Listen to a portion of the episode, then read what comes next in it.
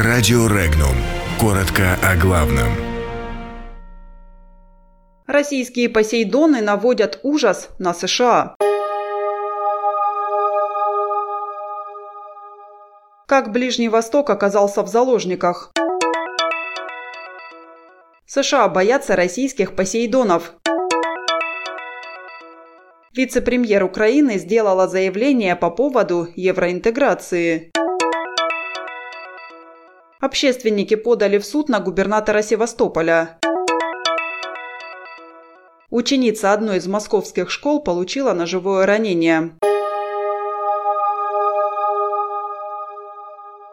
Ситуация на Ближнем Востоке будет определена развитием отношений между Россией и США. Об этом заявил президент Ливана Мишель Наим Аун. Одной из приоритетных задач остается стабилизация ситуации на Ближнем Востоке. В этом отношении особую роль будет играть тесное сотрудничество Ливана и России, указал он.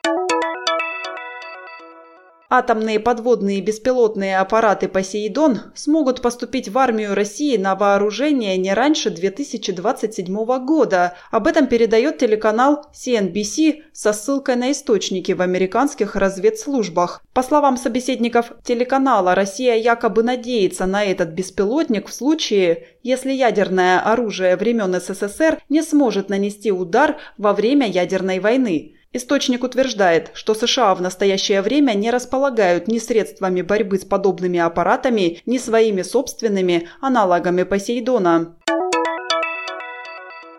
Евроинтеграционные изменения, которые произошли на Украине в последние годы, все еще не являются необратимыми, заявила вице-премьер по европейской и евроатлантической интеграции правительства Украины Иванна Климпуш-Цинцадзе. По ее словам, именно сейчас Киев вплотную подошел к Рубикону, за которым внедренные за это время изменения могут стать необратимыми. В этом контексте она заявила о том, что Украине чрезвычайно важно защитить эту возможность евроинтеграции.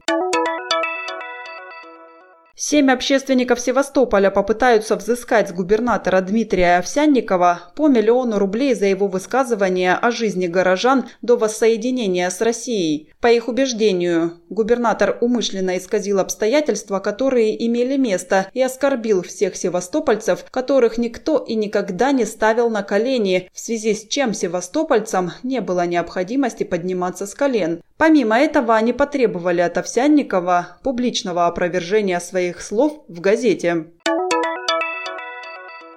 На севере Москвы 16-летняя девочка получила ножевое ранение в школе. По некоторым данным, инцидент произошел на территории школы в результате конфликта между двумя одноклассницами. Пострадавшая заклеила рану скотчем и ушла домой. Позже рану заметили родители и отвезли школьницу в больницу. Официальной информации по данному происшествию пока нет. Подробности читайте на сайте Regnum.ru.